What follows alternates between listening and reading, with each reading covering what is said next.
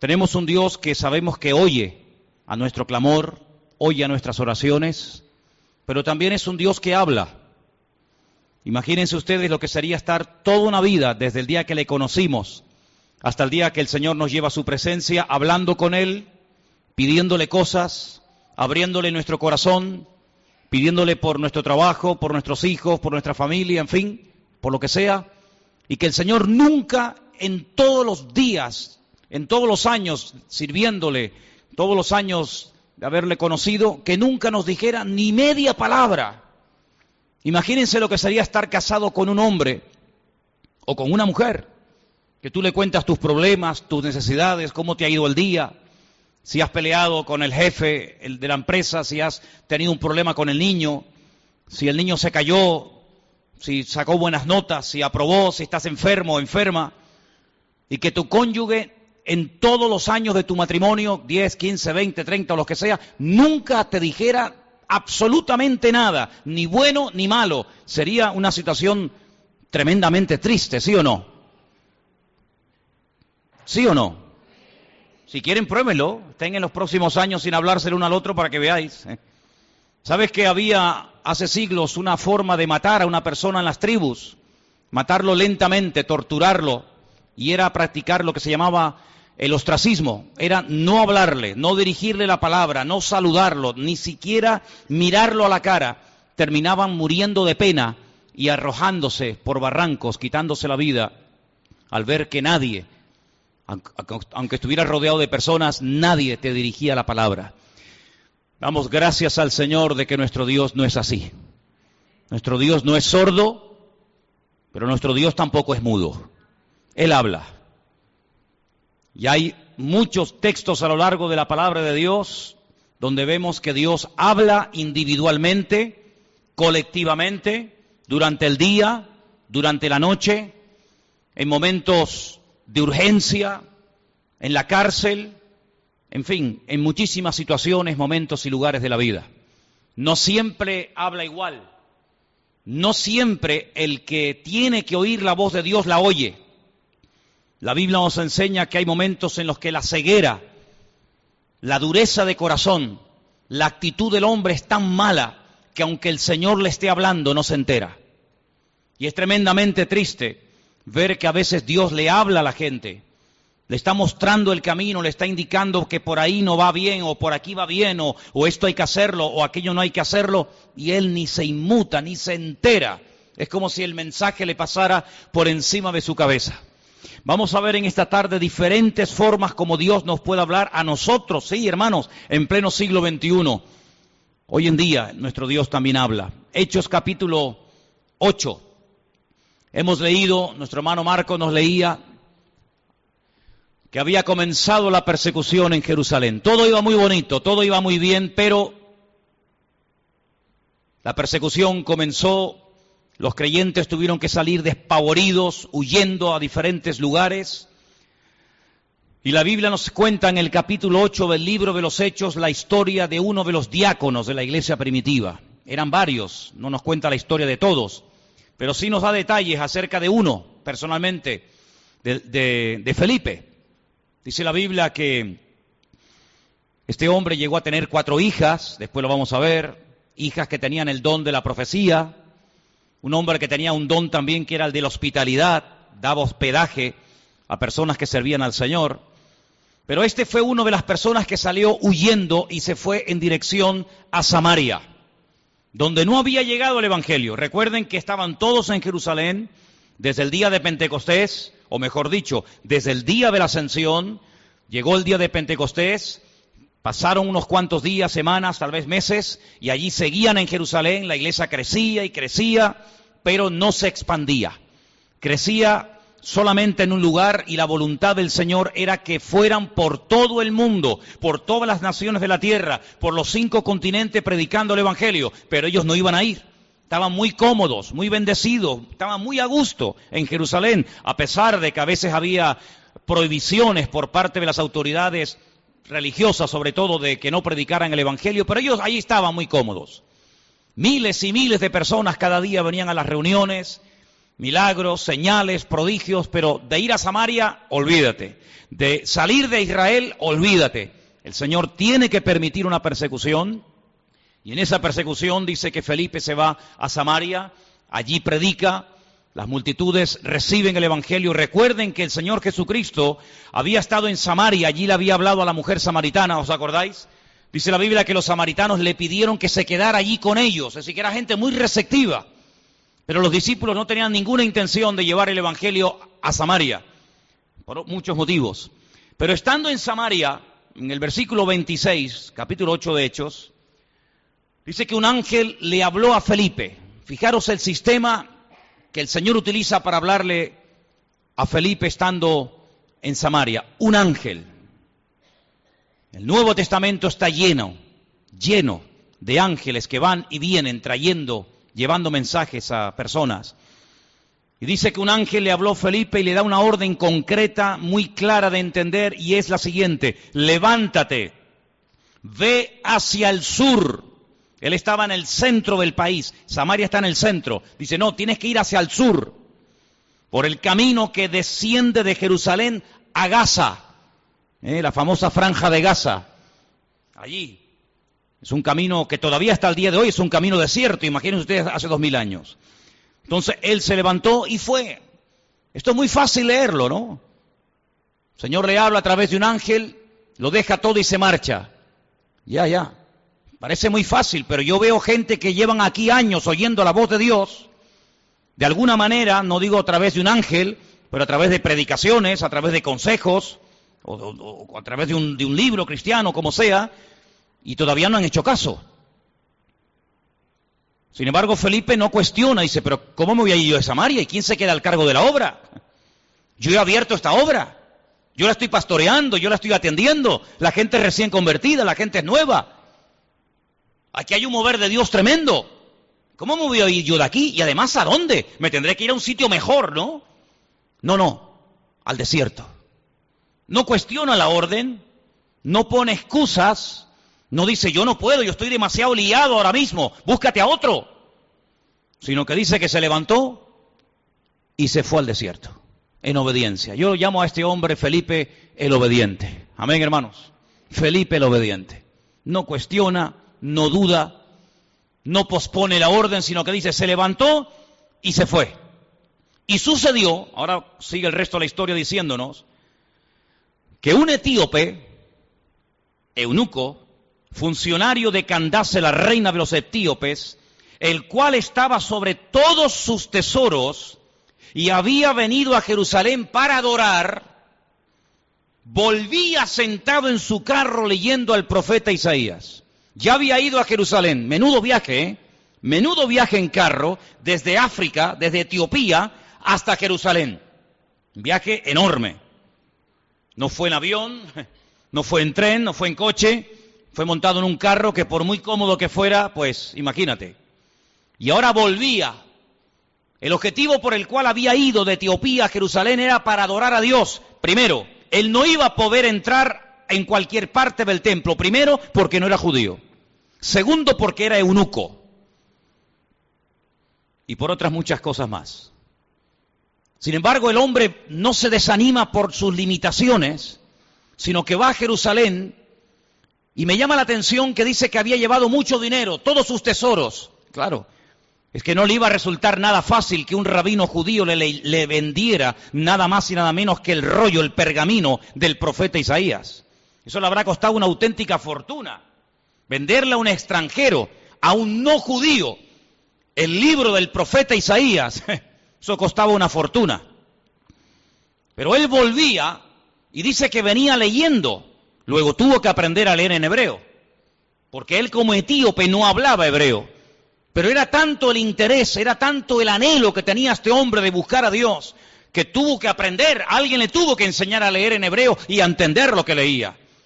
Y no contento con haber ido adorar al templo a Jerusalén, volvía aprovechando el tiempo, sentado en su carro leyendo al profeta Isaías. Y yo le doy de verdad infinitas gracias al Señor, porque el Señor le mostró, el Señor le, le, inspiró a Lucas, que es el que escribe este relato, y nos cuenta qué trozo del libro de Isaías venía leyendo, nada más y nada menos que una parte del famoso capítulo 53 del libro de Isaías que se titula Sufrimientos del siervo del Señor. Y el pasaje que leía era este, versículo 32. Como oveja a la muerte fue llevado, como cordero mudo delante del que lo trasquila, así no abrió su boca. En su humillación no se le hizo justicia. Mas su generación, ¿quién la contará? Porque fue quitada de la tierra su vida. Si yo pregunto en esta tarde, y por favor respondan, ¿de quién está hablando aquí el profeta Isaías? Del Señor Jesucristo. Todos los creyentes, por poco tiempo que lleven, a leer este texto, como cordero mudo fue llevado al matadero. En su humillación no se le hizo justicia. Su generación, ¿quién la contará? Automáticamente tú dices, está hablando de Cristo. Sin embargo, él no lo sabía. ¿Te das cuenta? ¿Te das cuenta cómo a veces tu conocimiento, por poco que sea, puede ser muchísimo en comparación con mucha gente que no sabe absolutamente nada de nada? Un pasaje tan claro, tan fácil, tan sencillo de entender. Este pobre hombre no sabía de quién estaba hablando. Y entonces fijaros en el verso 29, ahora no es otro ángel el que tiene que acercarse a Felipe, sino que ahora dice el Espíritu, le dice a Felipe, acércate y júntate a ese carro. Tal vez una voz interior, el Espíritu le habla claramente, el hombre se acerca, presta atención y mira cómo sabía Felipe que venía leyendo al profeta Isaías. Claro, hoy en día es muy fácil tener toda la Biblia debajo del brazo, toda la Torá, todos los profetas, todos los salmos, los evangelios, los libros, los libros eh, proféticos, los libros poéticos. Es una maravilla, ¿sí o no? Es una maravilla poder llevar la Biblia, hermanos, y saber toda la historia, lo que Dios hizo en el Antiguo Testamento, lo que hizo en el Nuevo, lo que hará en el futuro, etcétera, etcétera conocer todos los detalles de la primera, de la segunda venida de Cristo, el descenso del Espíritu Santo, el arrebatamiento de la iglesia, la manifestación del anticristo. Es una maravilla tener todo en nuestras manos, pero ellos no tenían acceso a las escrituras en aquellos tiempos. Tenían que aprendérselas de memoria. Y mira cómo Felipe no dice, ¿de quién estará, de quién estará leyendo? ¿Qué, qué? Entendió perfectamente el pasaje, sabía que era un capítulo profético, un capítulo que hablaba de los sufrimientos del Mesías, y sabía que ese hombre, ese pasaje, era del profeta Isaías. Y entonces le hace una pregunta muy interesante. Versículo 30. ¿Entiendes lo que lees?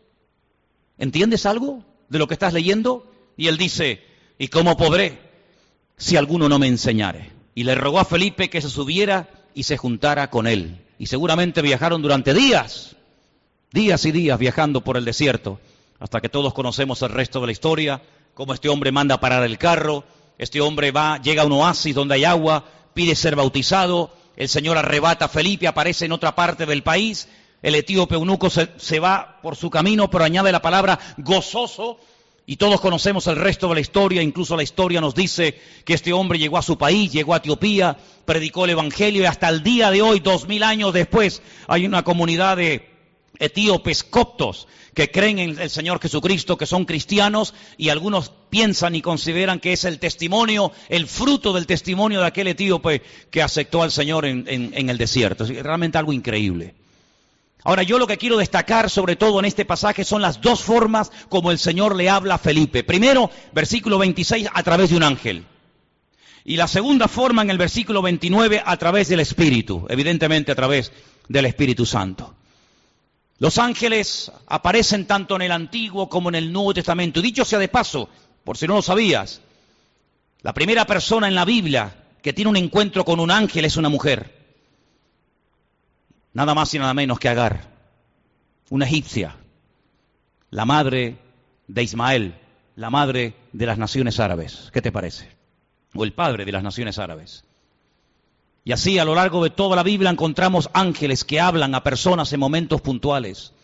Dice la Biblia que algunos a lo largo de la historia dieron hospedaje a ángeles pensando que eran personas y no se daban cuenta de que aunque comían y hablaban y respiraban y los podías tocar, lo que tenían delante de ellos eran auténticos ángeles. Y si no, miren el caso de Abraham, invitando a comer a ángeles, invitando a comer Lot, el sobrino de Abraham, a ángeles en su propia casa. Cómo los ángeles guiaban a los profetas en el Antiguo Testamento, cómo le indicaban por aquí sí, por aquí no, cómo un ángel le habló a María, cómo un ángel le habló a Daniel, cómo un ángel llegó a una cárcel y abrió la celda y sacó a Pedro de la cárcel. Y toda la Biblia está llena de manifestaciones de ángeles. Y dice la Biblia que son espíritus ministradores que están al servicio de los que han heredado la salvación, es decir, a nosotros. ¿Cuántos dicen amén? Y lo más grandioso de todo esto que dice que el ángel del Señor, el mensajero del Señor, acampa alrededor de los que le temen y los defiende. Bendito sea Dios. Pero también habla el Espíritu. Y hay siete versículos en el Nuevo Testamento que, son iguales, siete versículos idénticos. El que tiene oídos para oír, oiga lo que el Espíritu dice a la iglesia. Están en las famosas cartas de Juan a las iglesias del Apocalipsis, ¿verdad? Allí al final de la, de la Biblia. Si vamos a otro pasaje del Nuevo Testamento, en el capítulo 13, versículo 2, vemos que el Espíritu Santo no solamente habla a nivel personal a una persona, como el caso de Felipe, sino que también en un momento determinado, en un culto, en un culto donde hay mucha gente, el Espíritu Santo puede hablar, incluso dar nombres propios, nombres de personas. Sí, ya sé que esto es muy delicado, no se puede así por la vida, ¿verdad? Inventando cosas, pero el Espíritu, fíjense cómo, cómo se mueve aquí en el libro de los Hechos de una forma tremenda. Hechos capítulo 13, verso 1. Dice que había en la iglesia de Antioquía, en esa iglesia había profetas y maestros. Qué bonito, ¿no? Profetas y maestros. Y el nombre de estos profetas o maestros eran, pues uno era Bernabé, otro se llamaba Simón, otro era Lucio, otro era Manaén y otro era Saulo. Dice, ministrando estos al Señor y ayunando, dijo el Espíritu Santo, así claro, directo, contundente, apartadme a Bernabé y a Saulo para la obra a que los he llamado. Entonces, habiendo ayunado y orado, les impusieron las manos y los despidieron. Y ellos entonces, enviados por el Espíritu Santo, descendieron a Seleucía y de allí navegaron a Chipre. Es el primer viaje misionero de la historia. Primera pareja, primer grupo de personas, en este caso dos, Bernabé y Pablo, llamados específicamente en un culto público para la obra misionera, fue porque el Espíritu Santo habló a la iglesia. Y necesitamos como nunca antes que el Espíritu Santo hable a nuestras vidas y hable en nuestras congregaciones. ¿Cuántos dicen amén? Dos formas como Dios puede hablarnos y revelarnos su palabra a través de un ángel. Pero cuidado, porque el apóstol Pablo, profundizando más en el tema, dice, si un ángel del cielo se os presenta y os predica otro evangelio diferente al que habéis recibido, al que habéis oído, tenerlo por anatema, tenerlo por maldito. Porque no hay otro evangelio más que el que yo os he predicado. ¿Cuántos dicen amén? La Biblia nos enseña que en el mundo angelical se produjo una vez una auténtica rebelión. Porque Dios no creó a los ángeles como robots, incapaces de rebelarse, sino que vemos que antes de la rebelión, antes de la caída y desobediencia del hombre, ya previamente algunos, no todos, algunos de los ángeles ya se habían rebelado en contra del Señor. Es un misterio si todavía se pueden seguir revelando o no. Lo dejamos ahí en puntos suspensivos.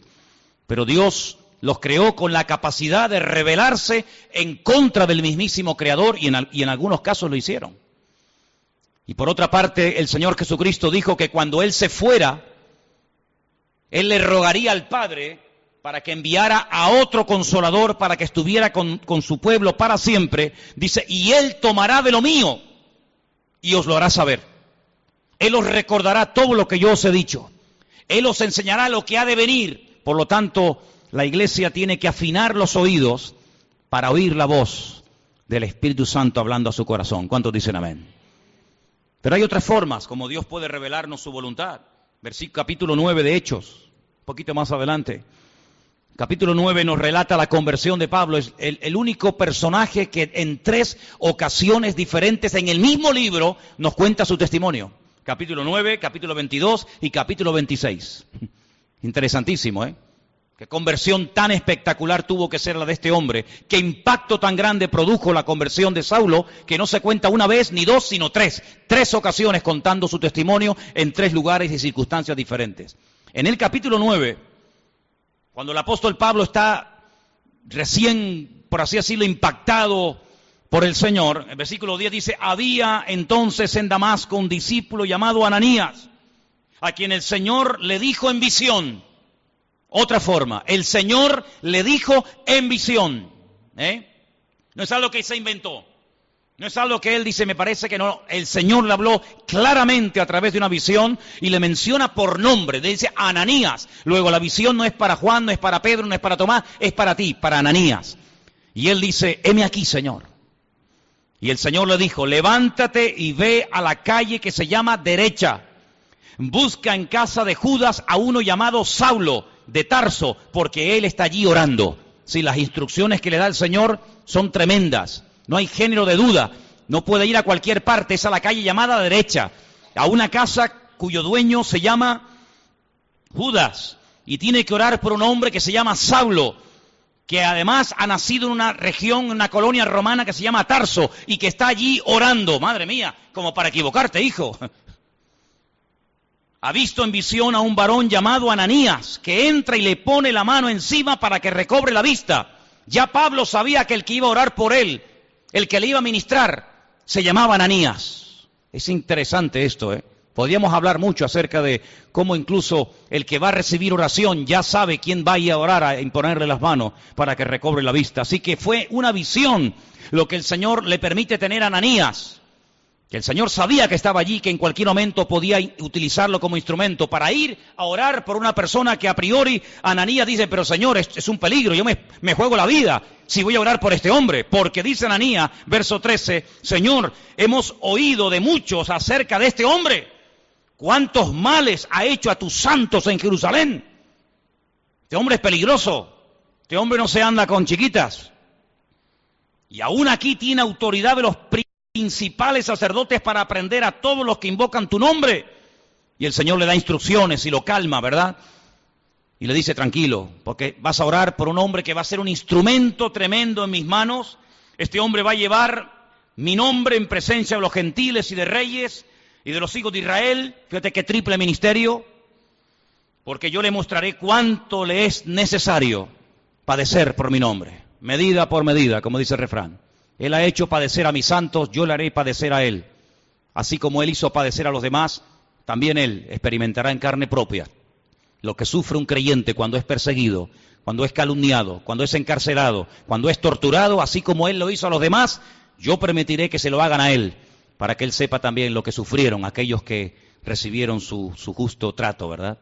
Así que ya vamos por tres formas diferentes. Vimos en el verso 26 un ángel, en el verso 29 el Espíritu Santo hablándole a Felipe. Ahora en el capítulo 9 vemos al Señor hablándole a través de una visión a un discípulo llamado Ananías en la ciudad de Antioquía.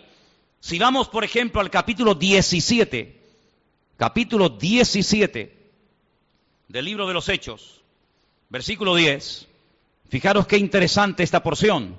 Hechos capítulo 17, versos 10 y 11. Inmediatamente los hermanos enviaron de noche a Pablo y a Silas hasta Berea. Ellos habiendo llegado entraron en la sinagoga de los judíos. Y estos eran más nobles que los que estaban en Tesalónica, pues recibieron la palabra con toda solicitud, escudriñando cada día las escrituras para ver si estas cosas eran así. Así que creyeron muchos de ellos y mujeres griegas de distinción, dice aquí, y no pocos hombres. La forma más tradicional, la forma más normal, como en el día de hoy a nosotros nos puede y, y, nos debe de hablar el Señor, es a través de las escrituras, a través de la palabra escrita del Señor. En ella vamos a encontrar las respuestas a todas nuestras preguntas. En ella vamos a encontrar ejemplos en ella vamos a encontrar personajes que se encontraron en, situaciones muy parecidas o similares a las tuyas. ¿Qué hacer en momentos de calumnia, de soledad, de enfermedad, de incomprensión? ¿Qué hacer cuando quiero agradar a Dios? y me, y me, cuesta deshacerme de ciertas y determinadas ligaduras o obligaciones, entre comillas, que me impiden servir al Señor. En la Biblia vas a encontrar la respuesta a eso y a mucho más, más de lo que tú te puedes imaginar. Y por eso queda reflejado, queda plasmado en, el libro de los Hechos que los hermanos de Berea eran personas, dice la Biblia, nobles, porque dice que cada día escudriñaban después del mensaje si lo que Pablo les acababa de enseñar era realmente así o no era así. Eso es como si ahora al terminar el culto, yo cojo y me voy a casa, y ustedes se reúnen aparte en este salón, o por varios grupos, y comienzan a debatir, comienzan a hablar entre ustedes diciendo, hermanos, pastor, esta tarde nos ha hablado de esto, de esto, de esto, ¿qué, opinas? Pues oye, lo que ha dicho es, es, cierto o no es cierto, o lo dice aquí o lo dice allá. Así hacían los hermanos de Berea. Pero no con un espíritu crítico, no para buscarle el fallo, no para criticar o cuestionar la enseñanza, no, no, sino para reafirmarse en lo que aparentemente parecía del Señor, pero ellos querían no solamente oír, sino que la palabra avalara, que la palabra, ¿verdad?, eh, apoyara el mensaje, la enseñanza del apóstol Pablo, lo cual me parece excelente. ¿Cuántos dicen amén? Personas que sabrían, bueno, tú tienes algo que decir, venga, sube, compártenos, predícanos, ¿has terminado? Sí, ¿tienes algo más que decir?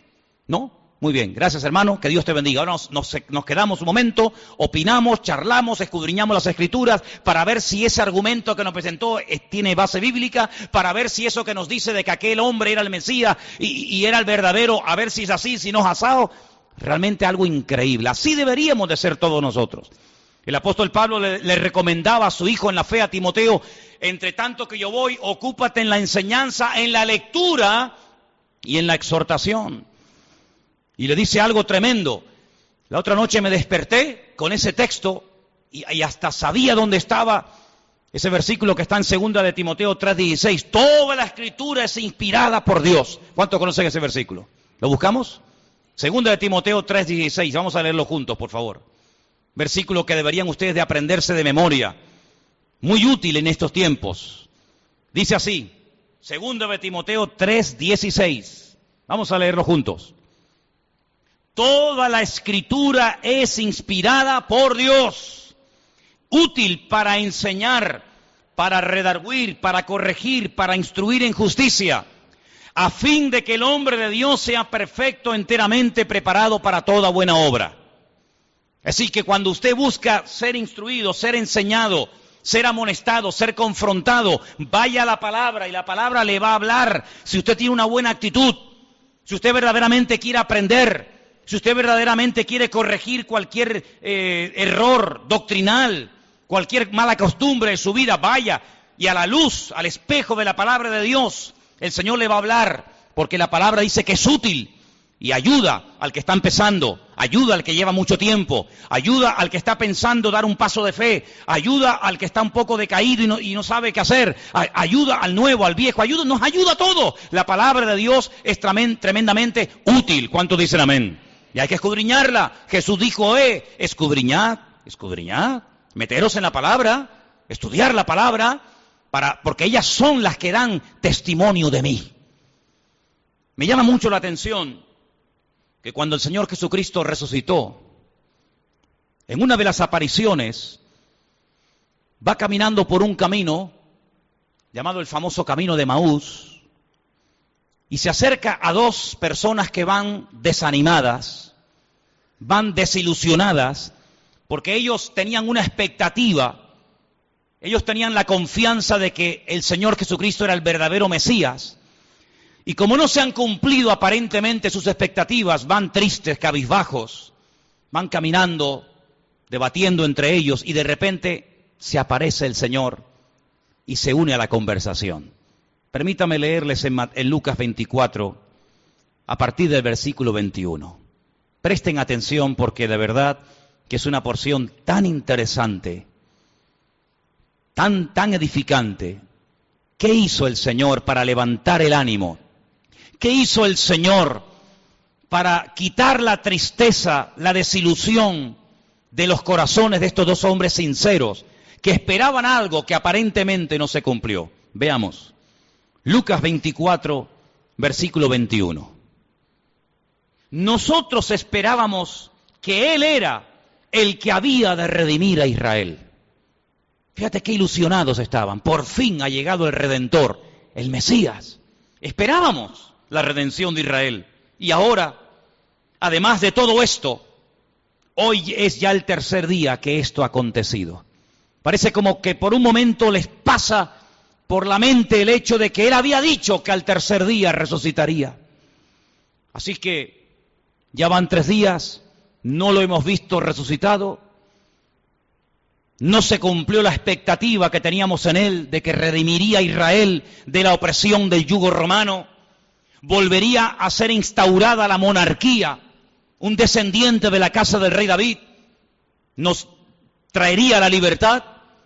Por lo tanto, todas nuestras ilusiones y nuestros sueños se han venido abajo, se han roto.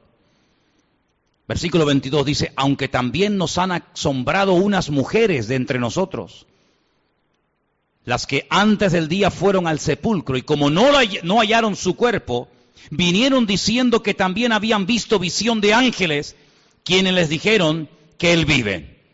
Aquí hay algo extraño, porque por una parte son conscientes de que unas mujeres, por lo visto, por lo visto, según cuentan ellas, él ha resucitado, pero el argumento que ellos presentan no es un argumento de fe, no es un argumento contundente, sino dice que ellas dicen que ha resucitado porque no encontraron el cuerpo. Pero no dicen, no, él ha resucitado, sino que simplemente se agarran al comentario de decir, bueno, dicen que ha resucitado porque no encontraron el cuerpo, pero, pero vete tú a saber. No están muy convencidos de que aquel testimonio era correcto. Además, perdonen las hermanas, en los tiempos de la Biblia, los testimonios de las mujeres no tenían ningún valor.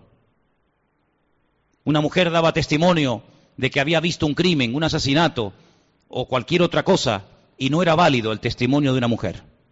Por lo tanto, unas mujeres de entre nosotros, supuestamente de buen testimonio, de confianza, han venido con este comentario, pero entonces dice que algunos fueron de los nuestros al sepulcro y hallaron así como las mujeres habían dicho, pero a él no le vieron. Pero ¿cómo le van a ver? Si ha resucitado. Si te quedarías más tranquilo saber que algunos de los nuestros fueron al sepulcro y lo vieron allí, entonces ¿qué testimonio hay en eso? Algunos de los nuestros fueron a comprobar si verdaderamente había resucitado y, cuando llegaron allí no lo vieron. Pues ¿te parece poco testimonio? Es que ese es el gran testimonio, es cuando, cuando hemos ido a Jerusalén y, nos metemos dentro del sepulcro y algunos hermanos, no, no siempre, pero algunos me preguntan, dice, hoy una pregunta ahí, ¿y, ¿Y, qué hemos venido a ver aquí? Digo, aquí, nada. Aquí hemos venido a ver una cueva vacía, una tumba vacía. Este es el gran testimonio. Si viniéramos aquí y viéramos que está ocupada, te aseguro que yo no hubiera venido aquí tantas veces. Pero lo grandioso de nosotros es que vamos a Jerusalén y vemos una tumba que está totalmente vacía y se puede visitar. ¿Cuántos dicen amén? Si estuviera ocupada, pues menuda ruina. Vana sería nuestra fe, dice la Biblia. Ahora escucha bien esto. Esto es tremendo. Entonces Él les dijo, ahora habla el Señor, hasta ahora han hablado ellos, ahora va a hablar el Señor y les dice, oh insensatos y tardos de corazón para creer todo lo que los profetas han dicho. Tardos de corazón, ¿por qué os cuesta tanto creer? Eso significa tardos de corazón. ¿Por qué tardáis tanto en creer? Una pregunta, ¿hay alguno entre nosotros que sea tardo de corazón? ¿Alguien que le cueste creer? Has oído el testimonio de fulanito, has visto la vida cambiada de no sé quién, has oído el milagro del tal, has escuchado al pastor predicar, has escuchado el otro día a otro chico predicando, has ido a una iglesia por aquí, has ido a una iglesia por allá. Bueno, todavía no estás convencido. Eso se llama ser tardo de corazón. No tenemos que ser tardos de corazón, tenemos que estar abiertos a creer lo que hay que creer y a, y a rechazar lo que no hay que creer, hermano. ¿Cuántos dicen amén? Hay gente que lee el periódico y todo lo que leen se lo creen. Tienen una fe impresionante en el periódico. O ven un programa de televisión y se creen todo lo que los, que han estado en esa tertulia acaban de decir. Pero después cuando leen la Biblia, la dudan y la cuestionan. O sea, en el periódico no hay que tener fe. Donde hay que tener fe es en la palabra de Dios. ¿Cuántos dicen amén? No, es que el periodista el otro día dijo que, que no sé qué. Pero bueno, ¿el periodista quién es? ¿Es algún profeta? Me dice, tardos de corazón. ¿No era necesario que el Cristo padeciese estas cosas y que entrara en su gloria? ¿Es que acaso ha ocurrido algo por casualidad? ¿Es que se le ha ido de las manos el control al Eterno? ¿No era necesario que ocurriera todo esto? Su muerte, su crucifixión, su rechazo, su resurrección. ¿Era necesario todo esto? Todo ha salido perfecto. Todo ha salido perfecto. Es que Pilato podía haberle librado de la muerte, pero gloria a Dios que no lo libró, aunque suene fuerte, ¿sí o no? Gloria a Dios que no dijo, pues no, yo aquí mando, yo soy el gobernador y os vais todos para casa. Yo a este hombre lo encuentro inocente y lo perdono. Venga Jesús, vete para casa. Menuda ruina. Yo doy gloria a Dios que Pilato, a pesar de que sabía que era un hombre justo e inocente, lo mandó a crucificar. ¿Tú no? Yo me alegro muchísimo de que nada ni nadie pudo librar de la muerte al Señor. Nada ni nadie. Yo lo doy gracias al Señor de que aguantó la tentación de no bajarse de la cruz cuando le decían, si eres el Hijo de Dios, bájate y demuéstralo. Él podía haber dicho, pues mira, te lo voy a demostrar, hombre. Ya me tenéis hasta las narices. Pero yo doy gracias al Señor de que no se bajó. Yo doy gracias al Señor que se murió y que murió como tenía que morir. Y también doy gracias al Señor, porque todas las profecías que estaban escritas acerca de Él se cumplieron perfectamente. Y por eso Él les dice, todo esto era necesario. Y comenzando desde Moisés, desde la Torá, el Pentateuco, siguiendo por todos los profetas, Isaías, Jeremías, Abacut, Sofonías, Abdías, Malaquías, ¿eh? etcétera, etcétera, etcétera, les declaraba en todas las escrituras lo que de él decían. Aquí menciona a Moisés, la Torá, menciona a los profetas y menciona las escrituras. Y con esas tres palabras en hebreo forman la palabra Tanaj. Así se llama el Antiguo Testamento en hebreo, Tanaj, que es la unión de la Torá, de los Neviín y de los Ketubín, de los profetas, de los escritos y de, la, y de la ley de Moisés, la Torá. Y les abrió los ojos y les mostró cómo a través de las escrituras Tenían que creer que lo que había ocurrido no era producto de la casualidad. Y por eso, amados, nosotros tenemos hoy en día una herramienta tremenda. Podemos estar seguros de que Jesús no fue un impostor. Podemos estar plenamente convencidos de que el Nuevo Testamento no es una historia inventada, de que Jesús no es un mito, un personaje histórico, pero que a la hora de la verdad no existió. Nosotros podemos tener la completa seguridad de que la palabra que tenemos en nuestra mano no ha sido ni tergiversada, no se la ha quitado, no se la ha añadido, es una palabra perfecta. Y el cielo y la tierra podrán pasar, pero su palabra permanecerá por toda la eternidad. La palabra de Dios es la fuente de nuestra fe, es la base, el fundamento de nuestra creencia. Las profecías se cumplieron todas, no faltó ni una por cumplirse. Y no eran producto de la casualidad, sino que todo estaba bajo el control del Señor. Y hoy en día les digo, hermano, que ese Dios que controló la primera venida de Cristo eh, tiene todo bajo su control y todo lo que está ocurriendo está ocurriendo porque Dios así lo está permitiendo. permitiendo. ¿Cuántos dicen amén? Porque ni una hoja de un árbol se cae sin permiso del Señor. Y cuando el Señor esté a punto de venir y cuando tenga que manifestarse el anticristo y cuando vengan los dos testigos y cuando venga la señal de la bestia y todo eso que hemos estudiado durante años, todo ocurrirá como tiene que ocurrir porque la palabra de Dios es viva, es eficaz y es verdadera y es perfecta y no se equivoca y tenemos en nuestra mano el mejor regalo del mundo, la salvación y la palabra del Señor. ¿Cuántos dicen amén? Gloria a Dios por la palabra de Dios. Gloria a Dios, hermanos. Pues léanla, estudienla, escudriñenla. Si alguien busca voluntad de Dios, métete en la Biblia, métete en la palabra, levántate temprano, acuéstate más tarde si quieres. Y comienza a leer y a buscar por aquí y a buscar por allá y seguro que el Señor te hablará tu vida. Porque el Señor siempre habla a través de su palabra. Fíjate qué poder tan, tan grande tiene la palabra de Dios que hasta Cristo la usó para atacar al diablo cuando era tentado en el desierto de Judea. Podía haber usado cualquier otro argumento, ¿sí o no? Pero sin embargo, ¿qué hizo? Usar la palabra. Escrito está. Escrito está. Escrito está.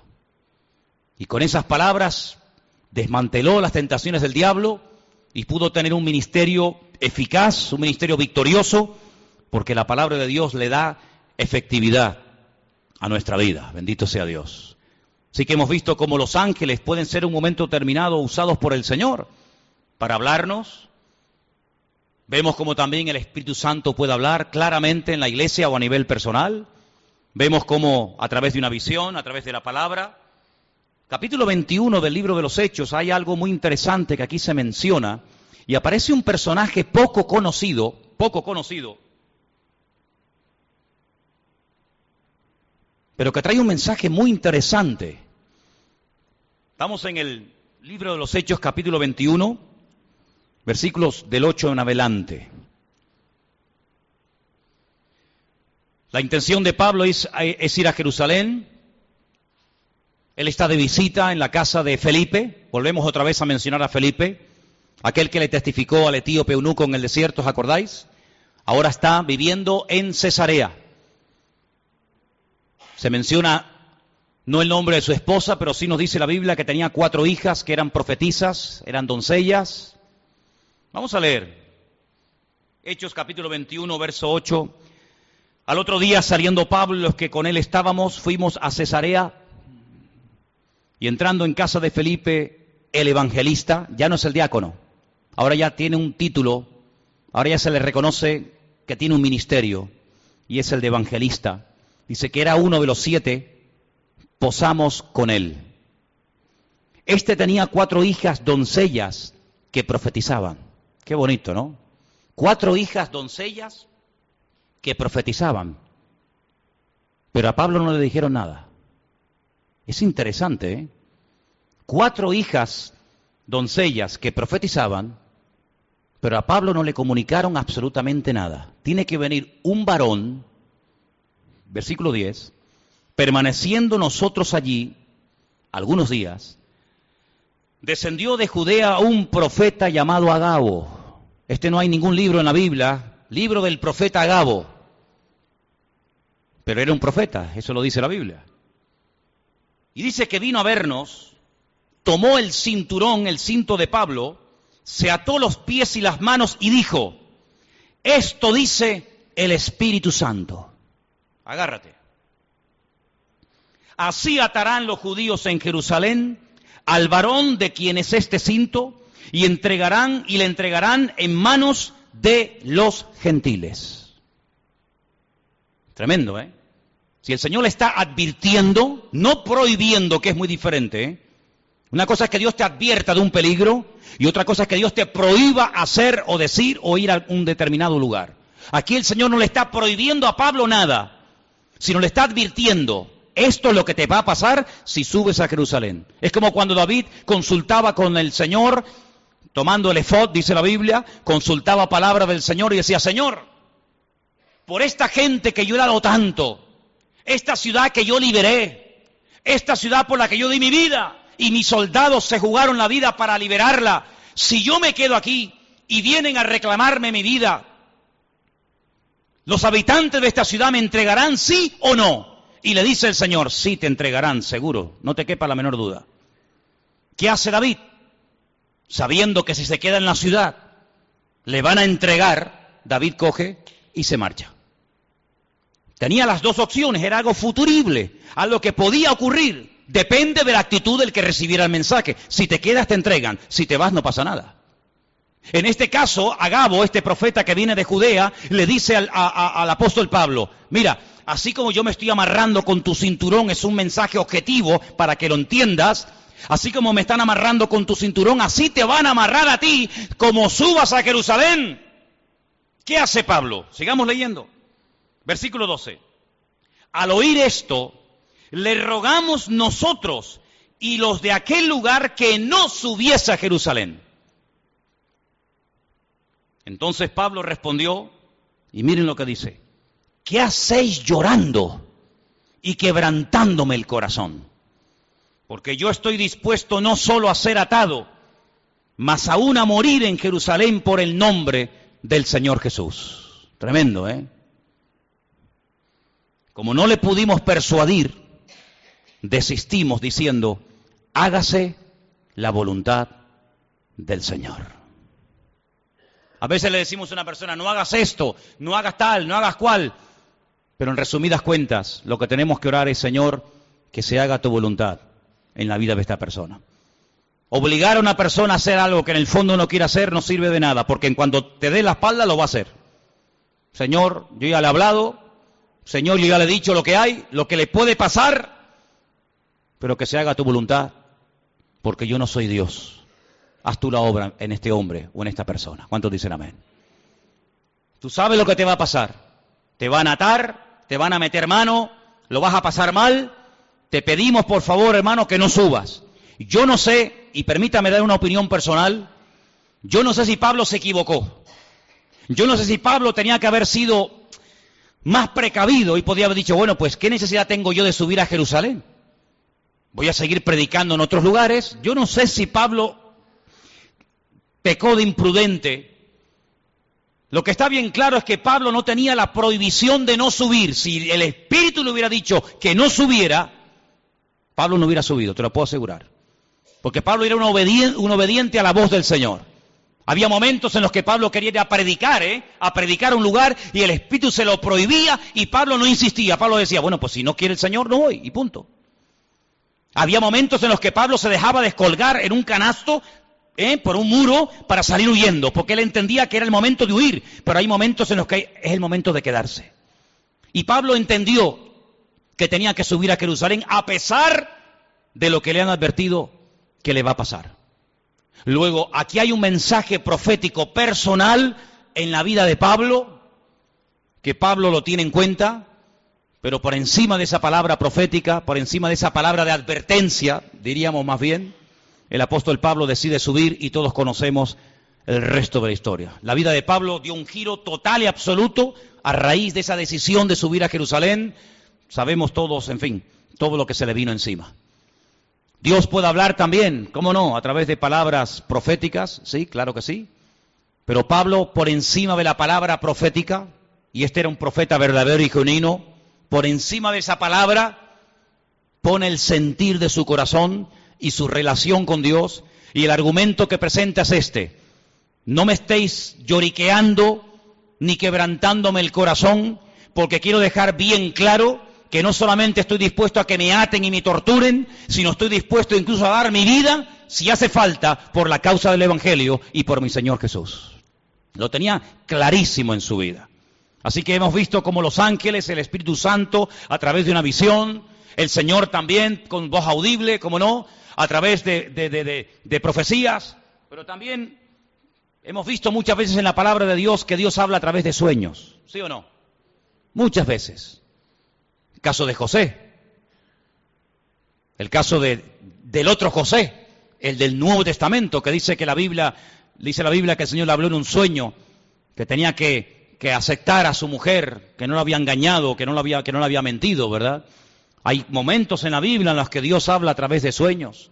La Biblia dice que una de las señales de los últimos tiempos es que los ancianos tendrán sueños y los jóvenes tendrán visiones. Lo dice el profeta Joel en el capítulo 2. Los jóvenes tendrán visiones y los ancianos soñarán sueños. Y si quieres saber si eres joven o anciano, pues mira a ver qué estás. O estás teniendo visiones o estás teniendo sueños. Y ahí ya sabes por dónde van los tiros, ¿no? Pero dicho sea de paso, lo más importante de todo esto es siempre lo que la palabra de Dios termina como conclusión diciéndonos. Podemos tener sueños, podemos tener visiones, podemos tener un sentir. Alguien nos pudo decir por ahí no sé qué cosa, pero no te olvides que el Señor hoy en día, como habla a su pueblo y a su iglesia, es a través de su santa y bendita palabra. ¿Cuántos dicen amén? Es a través de la palabra de Dios que sabemos lo que tenemos que hacer. Y quiero terminar leyendo en Hechos capítulo 1. Hechos capítulo 1, para que veáis cómo hay un texto que en aquellos días de espera, desde la ascensión de Cristo hasta que llega el día de Pentecostés, ellos están estudiando la palabra, ellos están analizando las escrituras y llegan a un texto, llegan a un texto que dice lo siguiente, Hechos capítulo 1, versículo 20. Hechos 1, versículo 20. Esta palabra que vamos a leer, ellos la leyeron del Salmo 69. ¿eh? Salmo 69 dice así, está escrito en el libro de los Salmos, sea hecha desierta su habitación y no haya quien more en ella. Tome otro su oficio y tome otro su oficio. Ellos interpretaron por este versículo del Salmo 69, repito, ellos interpretaron que había quedado un vacío cuando Judas, uno de los discípulos, se ahorcó y se quitó la vida. Ellos entendieron que según este salmo había que nombrar a otros. Ahora, cuidado, ellos recurren a la palabra, ellos saben que el Salmo 69 dice que da a entender indirectamente que Judas se suicidaría, que Judas se quitaría de medio, que otro tendría que ocupar su lugar, pero interpretan mal la palabra. Ellos hacen una votación, ellos dicen, bueno, fulanito o menganito. Dice que echaron suertes, la suerte cayó sobre un discípulo fiel que había estado con ellos desde el principio, llamado Matías. Ellos deciden que Matías sea el que ocupe el lugar de Judas, el que se ha ahorcado, pero nosotros sabemos por la historia bíblica que así no se mueve el Señor. Hemos visto cómo Dios habla por sueños, por visiones, por profecías, por la palabra, el Espíritu Santo, pero nunca a través de la suerte. Nunca a través de echar suertes. ¿Eh? Será fulano, será mengano, no. Ese sistema es un sistema humano no es un sistema divino. Y aquí de lo que se trata no es de adaptar, no es de utilizar los sistemas humanos para saber la voluntad de Dios, sino de descubrir los sistemas de Dios para hablarle a los seres humanos. ¿Cuántos dicen amén? Sí, Dios suplirá todas vuestras necesidades. ¿Quién suplirá nuestras necesidades? Dios. ¿Qué dice Filipenses 4:19? ¿Alguien lo sabe de memoria? ¿Alguien sabe Filipenses 4:19 de memoria? Mi Dios pues suplirá todas vuestras necesidades conforme a su riqueza en gloria en Cristo Jesús. Mi Dios suplirá. ¿Quién suplirá las necesidades de un pastor? ¿Quién? ¿Quién suplirá las necesidades tuyas como oveja? ¿Quién suple las necesidades de la iglesia? Mi Dios, ¿sí o no? Dígalo fuerte, mi Dios suplirá mis necesidades. Pero vamos a comprar la lotería por si acaso. Vamos a ver. Usted ha dicho ahora mismo, literalmente, la promesa del Señor en Filipenses 4:19. ¿Para qué compra entonces la once? ¿Para qué hace la quiniela? ¿Para qué juega los juegos de azar? Bueno, mi Dios, usted ha dicho que mi Dios suplirá mis necesidades, ¿sí o no? Pues si es mi Dios, que lo haga Dios. No le eche una mano a Dios. No dice la palabra que otro tomará su oficio, ¿sí? No dice la palabra que la casa de Judas quedaría desierta, que el hueco quedaría porque él mismo se quitó de en medio, sí, pues que Dios lo llene. Si Dios nos nombró a nosotros, ¿a ti quién te nombró Juan? ¿A ti quién te llamó Pedro? ¿A ti quién te llamó Tomás? Y a ti Juan, y a ti Bartolomé, y a ti Mateo, ¿quién te llamó a ti? A mí, a mí me llamó el Señor. Dice que estuvo toda la noche orando, ¿sí o no? ¿Os acordáis? Toda la noche estuvo orando. Y al día, al día siguiente dice, Juan, Andrés, Santiago, y él los llama. Bueno, pues si nos llamó a nosotros así, ¿por qué ahora nosotros queremos echarle una mano a Dios de llenar un vacío que Él permitió que se, que se vaciara? Que lo llene el Señor, porque su palabra, para que se cumpla, el que tiene que actuar es Él y no yo. Entonces ustedes tienen que madurar y tienen que crecer para daros cuenta de que no puede haber incongruencias con la fe. No se pueden mezclar sistemas divinos con sistemas humanos. Dios habla por sueños. Amén. Gloria a Dios. Nadie cuestiona eso, hermano. Dios habla por ángeles. Amén. Dios habla por profecías. Dios habla por su palabra. El Espíritu Santo habla. Amén. ¿Te parecen pocas formas? ¿Te parecen pocos sistemas? que falta alguno más, que te tienes que inventar un nuevo sistema para que Dios te hable. No te tienes que inventar nada, tienes que amoldarte a los sistemas bíblicos.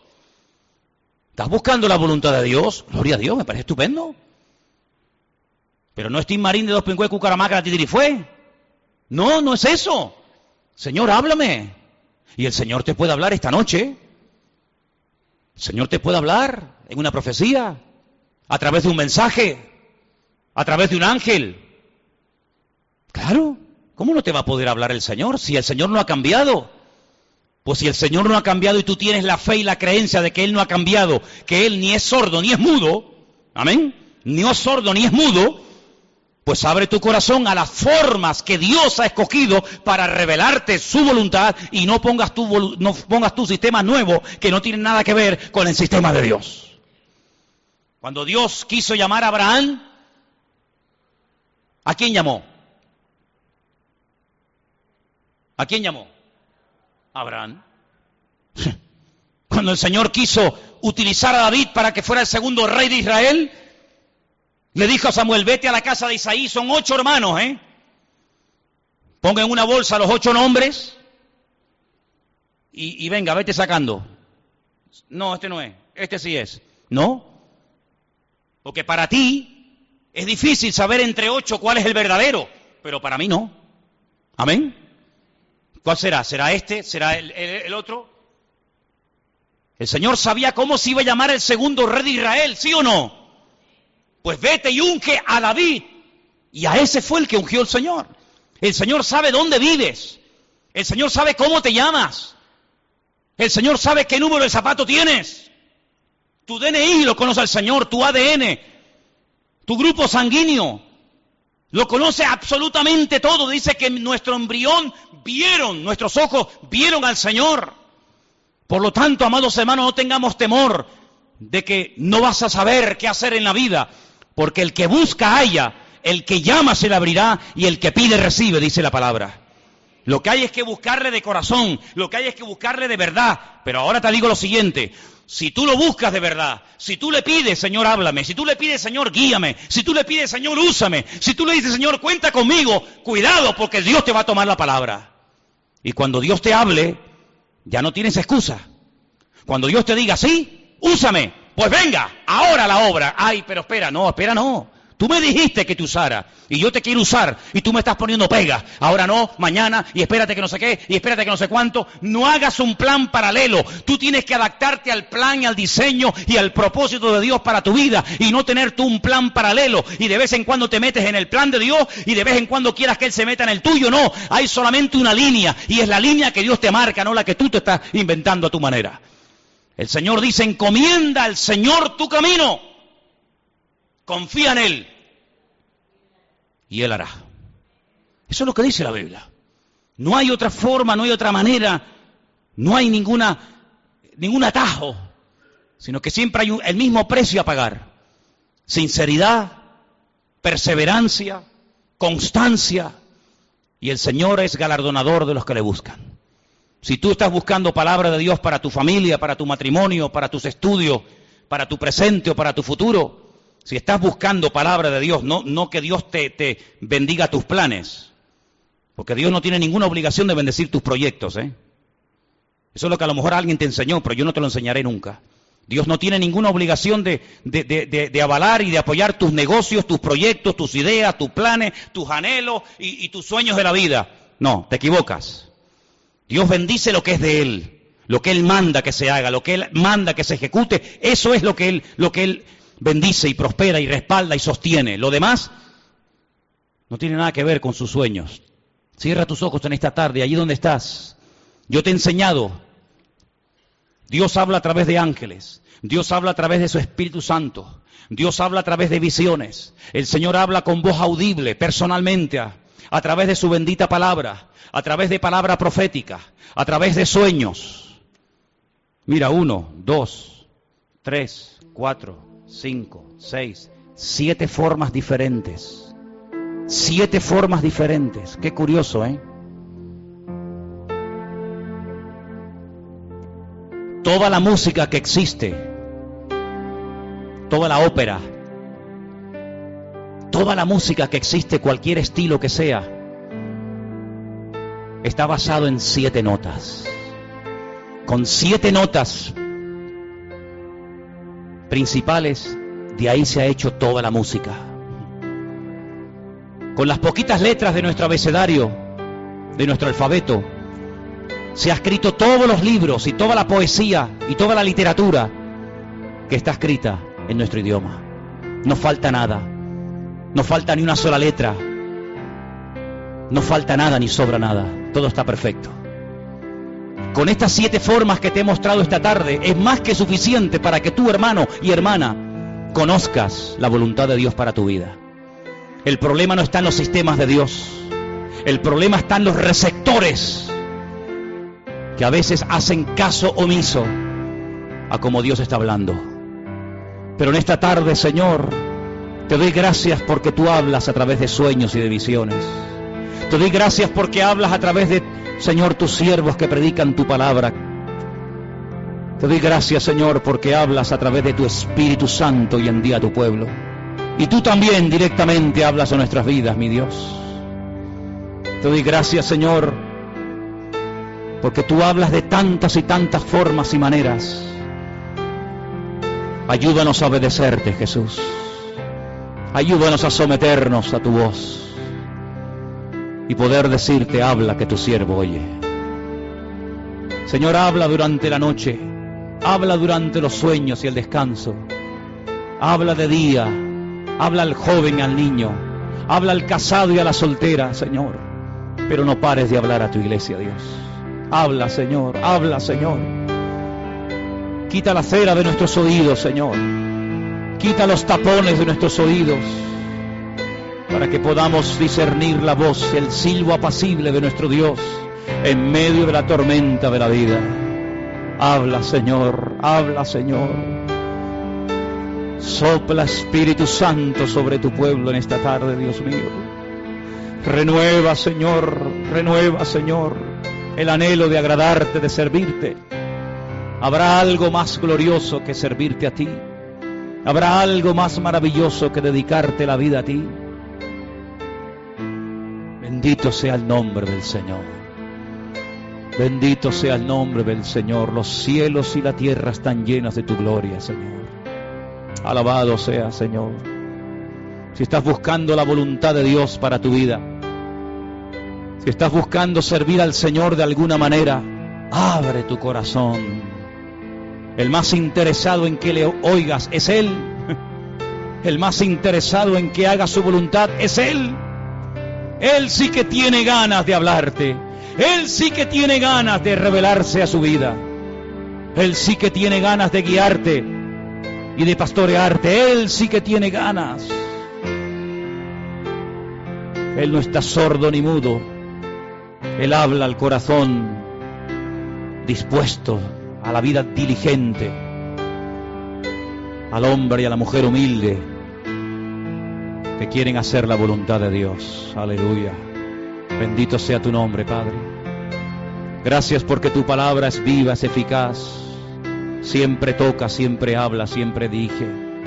Lámpara es a mis pies tu palabra y lumbrera mi camino. Aleluya.